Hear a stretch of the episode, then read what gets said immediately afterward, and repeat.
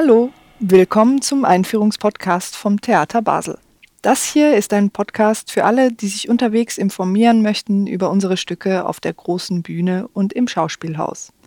In dieser Folge sprechen wir über das Stück Un sentiment de vie, ein Lebensgefühl. Geschrieben wurde es von Claudine Galea, gespielt wird es von Anne Haug und Regie führt Emilie Chariot. Dazu gleich mehr. Ich heiße Nadja Kamesi und mir gegenüber sitzt Inga Schonlau, Schauspieldramaturgin und Co-Direktorin am Theater Basel. Hallo Inga. Hallo. Dieser Titel Un sentiment de vie, ein Lebensgefühl, der spannt ja erstmal einen sehr weiten Bogen. Worum geht es denn überhaupt in diesem Text? Un sentiment de vie ist eigentlich das, wonach äh, Claudine Galea als Autorin so ein bisschen auf der Suche ist. Und das ist aber nichts, was wir äh, nur mit ihr verbinden, sondern eigentlich kann man bei der Frage nach dem Lebensgefühl auch auf sich zurückgreifen und ähm, einfach danach fragen, was ist das Lebensgefühl, das mich bestimmt, das also die verschiedenen Episoden, die ich erlebe, übersteht äh, und was auch vielleicht manchmal nur zu Bewusstsein kommt, äh, ja, wenn es ganz besondere Ereignisse gibt, manchmal auch schwierige Ereignisse. In dem Text, mit dem wir es hier zu tun haben, äh, geht es tatsächlich auch um den Verlust des Vaters. Äh, Claudine Galea ähm, hat da schon einen großen Teil auch biografisch geschrieben. Ähm, es ist eine Erinnerung auch an eine Zeit, als sie ihn gepflegt hat und äh, eigentlich auch 18 Jahre später noch immer über diesen Verlust nachdenkt und ein bisschen auch äh, darüber trauert, dass sie eigentlich verpasst hat, ihm ihre Zuneigung äh, damals zu gestehen und darüber mit ihm reden zu können. Wie geht denn die Autorin Claudine Galea dabei vor, wenn sie uns diese Geschichte erzählt? Sie erzählt äh, in diesem Text von ihrem Vater, aber letztlich beginnt sie nicht mit der Geschichte ihres Vaters. Sie sagt im Gegenteil, es fällt ihr sehr schwer, überhaupt an diese Geschichte heranzukommen. Ähm, man muss bei diesem Text vielleicht auch wirklich wissen, dass ähm, er eine ganz besondere Gesch Entstehungsgeschichte hat. Äh, Claudine Galea äh, war lange Jahre als Artiste Associé am Théâtre National de Strasbourg, ebenso wie Falk Richter, den viele vielleicht kennen als Theaterautor und auch Regisseur. Mhm. Ähm, und beide kennen sich zwar nicht gut, aber äh, Claudine hatte durchaus einige Texte von Falk Richter gelesen, darunter auch den Text My Secret Garden. Und nun wurde sie äh, gebeten ähm, vom Direktor des TNS, einen Text für ein Buch über Falk Richter zu schreiben. Und äh, sie hat sich dann entschieden, nicht über Falk Richter zu schreiben, sondern an ihn zu schreiben und hat sich dar, äh, dabei von ihrem von seinem Text äh, My Secret Garden äh, inspirieren lassen. Äh, er nimmt nämlich auch die Familiengeschichte, seine Familiengeschichte auf, ähm, eine Geschichte, die sehr stark auch noch immer vom Krieg geprägt ist, den äh, seine Eltern und sein, vor allem auch sein Vater erlebt hat. Ähm, und Claudine Galea nimmt letztlich äh, den Begriff, den Titel Un sentiment de vie aus diesem Text. Sie ist das, macht es aber nicht heimlich, sondern sie macht das sehr offensiv. Es ist also in dem Sinne keine Collage, sondern sie sagt, was bedeutet das für mich eigentlich? Und darin entdeckt sie starke Verbindungen zu ihrer eigenen Familiengeschichte, auch wenn die sich an einem ganz anderen Land abspielen, nämlich nicht in Deutschland, sondern in Frankreich. Noch dazu mit einer algerischen Herkunftsgeschichte ihrer, ihres mhm. Vaters. Da hören wir doch gerne gleich mal rein. Greifen wir die Eltern-Kind-Beziehung an. Falk. Diese Beziehung aus Angst, Aggression und Fremdheit zwischen den Generationen. Wie Eltern einfach auf ihre Kinder einprügeln, wie sie ihnen Ordnung, Zucht, Gehorsam eingeprügelt haben, weil die einzige Vorstellung von der Gesellschaft das Militär war. Inga, du hast gerade erzählt, dass äh, der Text dieses Stücks mehrere Teile hat. Wie geht es denn weiter? Ja, der zweite Teil ist dann eben genau die Schilderung eigentlich dieser Erinnerung an ihren Vater. Ähm, Im Grunde kann man sich es so vorstellen, sie sitzt mit ihrem Vater im Auto. Er war damals sehr krank, bevor er gestorben ist. Sie hat ihn immer ins Krankenhaus gefahren. Und ähm, sie haben auch gemeinsam Musik gehört. Frank Sinatra, der der Lieblingssänger ihres Vaters war. Und ähm, ja, 18 Jahre nach dem Tod kommt ihr diese Erinnerung wieder und ähm, noch viele Dinge mehr. Nicht nur an ihren Vater, sondern all das, was eigentlich sie mit ihrem Vater verbindet, wie sie selbst in dieser Familie groß geworden ist. Ähm, insofern ähm, auch eine, ja, eine Verwebung einer persönlichen Geschichte und einer größeren europäischen Geschichte. Denn es sind deutlich immer noch wieder Spuren des Krieges in ihrer Familie zu spüren. Und der dritte Teil, ähm, der ist dann noch einmal ganz anders äh, in der Form. Ähm, der führt uns eigentlich dann von der Familiengeschichte hin zu der Frage, was sie jetzt als Autorin eigentlich antreibt. Ähm, auch ihr Sentiment de vie, aber auch die Frage, was sie eigentlich auch als Autorin hinterlassen kann. Ähm, was macht sie verletzlich, wenn sie schreibt? Was sind die Themen, die sie aufgreift? Sie ähm, geht da sehr weit, auch in den politischen äh, Gedanken. Sie führt äh, viele an, die für ihre eigene Entwicklung als Literatin, als Künstlerin wichtig waren. Sie nennt äh, Nina Simon, Sylvia Plath, Ingeborg Bachmann. Ähm, und damit macht sie auch ein bisschen sowas auf wie eine ja, größere europäische Geistesgeschichte eigentlich, in der sie sich verortet.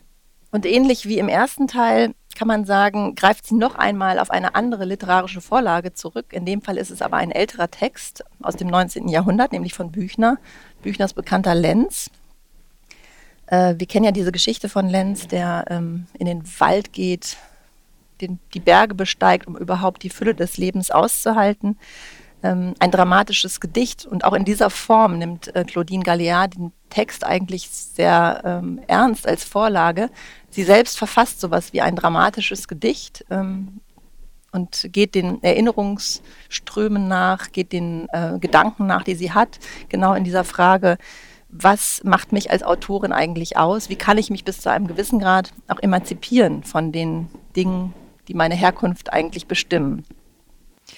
Du hast gerade schon äh, große Frauen erwähnt als wichtige Inspiration für die Autorin, aber vermutlich auch das ganze Team, das hier am Werk war. Ähm, wir haben ein Stück und drei Frauen, die hauptsächlich verantwortlich äh, zeichnen. Ähm, eine weibliche Autorin, eine weibliche Regisseurin und eine weibliche Schauspielerin, die ganz allein spielt. Kannst du uns zu den drei Personen etwas erzählen? Ja, sehr gerne. Ich glaube, da ist ein ganz tolles künstlerisches Team zusammengekommen, ähm, die sich jetzt äh, auch teilweise neu kennengelernt haben. Ähm, Claudine Galliard ähm, ist in Paris und Frankreich, glaube ich, sehr bekannt. Äh, sie schreibt nicht nur Theaterstücke, sondern sie schreibt auch Romane und auch Kinderbücher. Also hat sie auch ein breites Publikum. Ähm, und ihr gelingt es, glaube ich, in vielen ihrer Stücke, ihre sehr persönliche Geschichte zu etwas Größerem zu machen. Also immer der Frage nachzugehen, was geht uns gemeinsam etwas an? Wie sind wir in dieser ganz großen Geschichte, die oft bei ihr sehr konkret natürlich die europäische Geschichte ist, verortet? Was prägt uns? Und ähm, wie können wir uns davon auch trotzdem immer wieder neue Lebensformen äh, erarbeiten? Und dann ist dort die Regisseurin Emilie Chariot. Ähm, wir haben ein bisschen so die Ehre, sie für das deutschsprachige Stadttheater zu entdecken. Sie hat auch bei uns jetzt zum ersten Mal überhaupt in Deutsch inszeniert.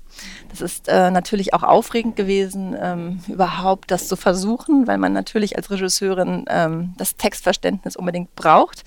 Ähm, es hat sich aber sehr schnell ähm, herausgestellt, dass ähm, trotzdem so eine Form von Wahrhaftigkeit sich auch überträgt, ähm, wenn man die Sprache nicht im Detail versteht. Ähm, also ein Satz, den sie ganz äh, oft äh, gesagt hat, war immer c'est juste, c'est juste. Das war sehr schön zu sehen, dass sie auch selbst natürlich froh war zu sehen, dass es da eine große Form der, also dass es eine Form von Verständigung geben kann jenseits wirklich der gesprochenen Sprache. Ähm, und sie ist selbst Schauspielerin. Emilie Chariot hat also ihre Karriere selbst als Schauspielerin begonnen und ähm, man merkt, dass sie in ihrem Handwerk da wirklich sehr präzise ist und das, was es für diese Arbeit braucht, damit sich überhaupt so diese verschiedenen Erinnerungen und Ebenen des Spiels übereinander legen können, hat sie sehr, sehr konkrete Mittel, äh, mit denen sie äh, mit Ann gemeinsam gearbeitet hat. Und Ann, das ist unsere Ann Haug, also vom Schauspielensemble hier der Basler Kompanie. Wahrscheinlich schon vielen bestens bekannt. Ja, genau. Sie ist ja sogar auch Baslerin. Ähm, insofern haben sie vielleicht viele auch schon ja, als, als Jugendliche gekannt. Sie hat ihre Karriere tatsächlich hier bei uns im Spielclub begonnen, kann mhm. man sagen. ähm, ein anderer Aspekt ist, dass Anne auch selbst ja Autorin ist. Sie ist nicht nur Schauspielerin, sondern sie ist eben auch Schreibende und äh, das ist natürlich für das Thema des ganzen Textes der Autorschaft ähm, sehr hilfreich, weil sie sich da natürlich äh, sehr hineinversetzen kann. Man kann schon das nur noch mit Bewunderung anerkennen, wie sie diese Gedächtnisleistung vollbringt, diesen Text solistisch ähm, ja, zu erinnern und so zu ihrem eigenen zu machen. Ähm, ich finde das wirklich ziemlich berührend und ähm, auch ein, hat, es bekommt eine Größe, die wirklich sehr, sehr schön ist. Es ist auch gar nicht so ähm, oft gegeben, dass man so einen tollen Monolog hat von einer Frau für eine Frau, der sowohl intellektuell als auch emotional so fordernd ist. Und ähm, da ist jetzt sehr viel Schönes zusammengekommen. Die passten alle sehr gut zusammen. Dann hören wir uns doch gerne noch einen Ausschnitt an aus dem Stück. Längst durchschreitet die Schweiz als Elsass ein Vogesental. Ich verlange in jedem Ding Leben, Existenzmöglichkeit und das ist alles. And now the end is. Das ist alles und alles ist normal. Eine normale Geschichte, ein normaler Kapitalismus, eine normale Zerstörung, eine normale Macht, eine Welt, in der wir leben, eine normale Welt, von der wir nicht leben. Ein gigantischer Riss. Schreibe nicht, um zu reparieren, so viel Inakzeptables. Schreibe nicht in der Vergangenheit Vergangenheit, schreibe nicht in der Zukunft. This is not the end. Dass ein paar Sätze übrig bleiben. Keinem einzigen Satz verschlägt es die Sprache, nur eine Pause, ein Loch von Worten, eine, eine Leere. Sieh all die Silben, die rundherum warten. Schwache, verletzliche. Schreibe nicht für einige wenige, schreibe nicht für alle, schreibe nicht im Allgemeinen. Ähm, wie du bereits gesagt hast, sowohl die Autorin als auch die Regisseurin sind eigentlich französische Muttersprachlerin. Das Stück ist hier in Basel aber auf Deutsch zu sehen. Die Uraufführung allerdings, die französische, hat auch ganz kurz vor unserer deutschen Erstaufführung stattgefunden, richtig? So ist es. Anfänglich dachten wir sogar, wir würden die Uraufführung auf Deutsch machen, aber dann kam das äh, Théâtre de Bastille noch dazu und äh, insofern ist es dort aufgeführt worden in einer ganz anderen Konstellation mit einer 78-jährigen Schauspielerin und zwei äh, weiteren Spielern auf der Bühne. Ähm, ja, wir haben durchaus von dem Team auch gehört. Die wollten uns sogar besuchen und zur Premiere da sein. Das ähm, wird sich jetzt nochmal verzögern, aber das ist natürlich schön, dass man so auch über Claudine äh, Galliada mit denen ein bisschen verbunden ist.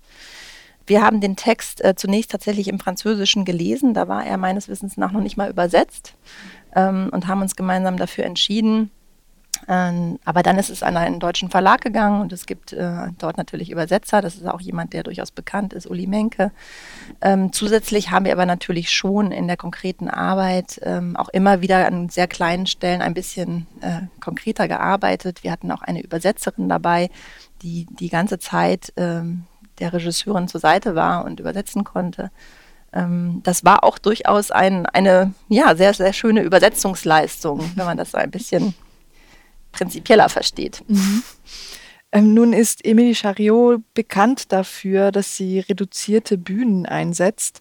Wie muss man sich diesen Abend denn vorstellen? Genau so. Also im Zentrum steht der Text und ist die Schauspielerin Anne Haug. Ähm, ich habe ja schon gesagt, wie bravourös sie den darbietet. Ähm, es ist tatsächlich die nackte Bühne. Emily arbeitet aber immer mit einem Lichtdesigner zusammen. Das ist Jan Godard, also der ihre Arbeit eben auch schon länger kennt und versteht.